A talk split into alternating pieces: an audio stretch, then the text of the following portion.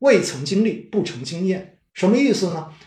因为从二零一九年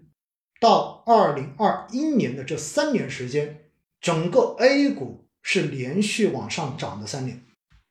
也就意味着在这过去三年中间才开始参与基金投资的朋友，实际上你们是待在了一个。基本上没有出现整体系统性回撤，而一路在上涨、波动上涨的这样的市场中间，哪怕二零二一年过完年之后，当时一度出现了市场的这种跳水，但是很快出现了分化性的行情，有相关的行业就跑出来了。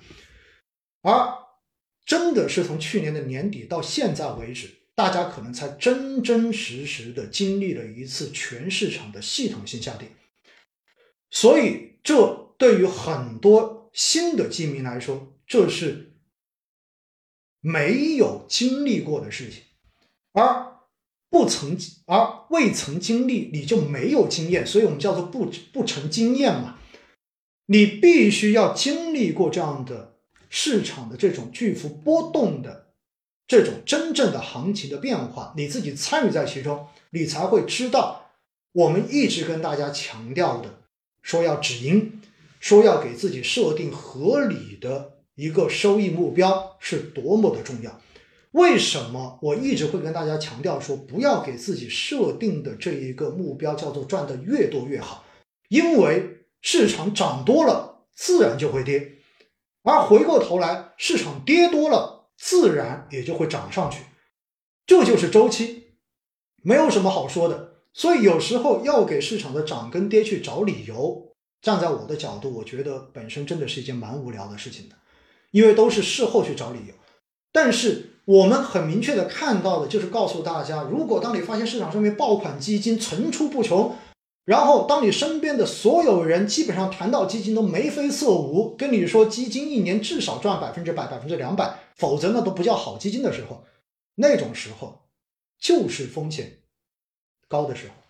而回过头来，什么时候是该买的时候？那不就是像现在的这种时候，当你身边的人全部都骂娘的时候，有一个短视频的段子吗？就一堆人在电梯里面看手机，然后所有人脸上都是绿的，只有一个人的脸是红的，然后那些就是说你们能不能那个红的，就是说你们能不能不要在这里看基金跟股市了？然后其他的人就瞄了他一眼，问你也在看吗？他说不是，我在看我的健康码。然后哗啦一下，大家就疯掉了，对不对？这其实就是一种调侃，这真的就是一种调侃。我告诉大家哈，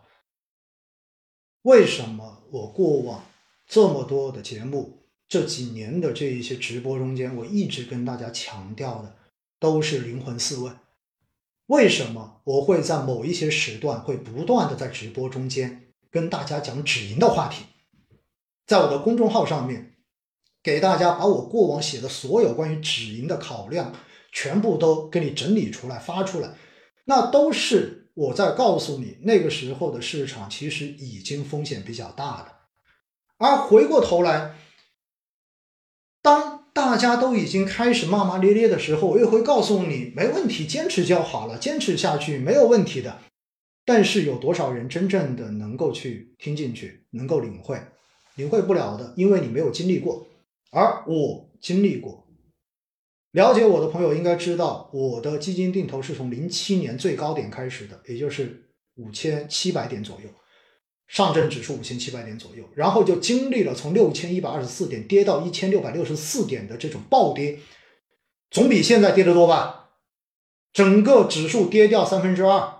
然后我手中的基金定投也亏损百分之四十到百分之五十。之后又经历了从一千六百六十四点，然后直接市场反弹到三千四百点的过程，然后我从亏百分之四十变成最后赚百分之三十走人，所以后面又在二零一零年之后，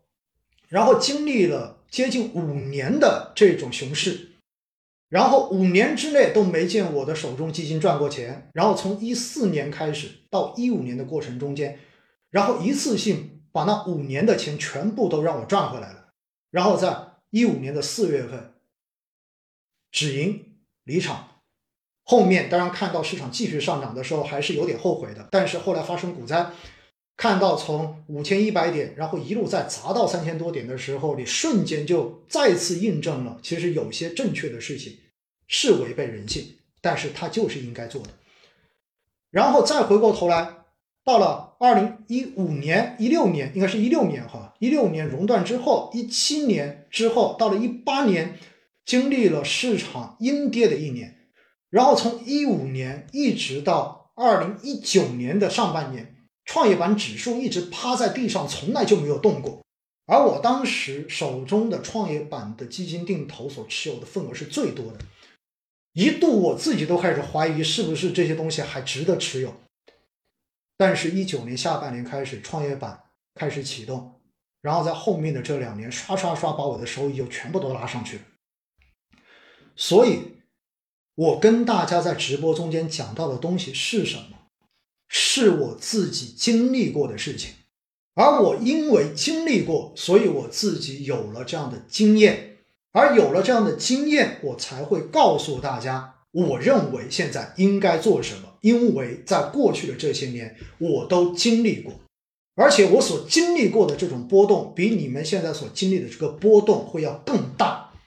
甚至于会更绝望，时间会更长，周期会更长。